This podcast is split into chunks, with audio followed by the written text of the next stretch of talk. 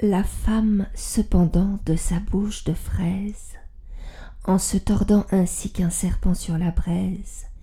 et pétrissant ses seins sur le fer de son busc, laissait couler ses mots, tout imprégnés de musc. Moi, j'ai la lèvre humide, et je sais la science de perdre au fond d'un lit l'antique conscience. Je sèche tous les pleurs sur mes seins triomphants, et fais rire les vieux du rire des enfants.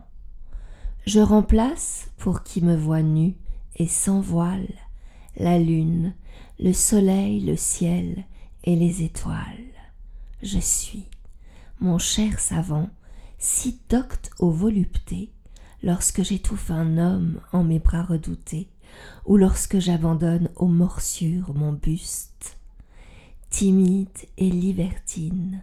et fragile et robuste, que sur ces matelas qui se pâment des mois, les anges impuissants se dameraient pour moi.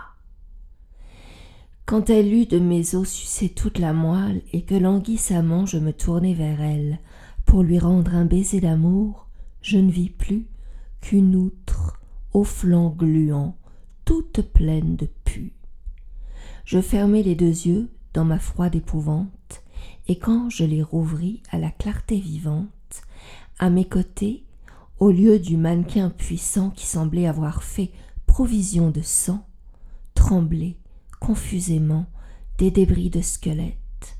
qui de même rendaient le cri d'une girouette ou d'une enseigne au bout d'une tringle de fer que balance le vent pendant les nuits d'hiver.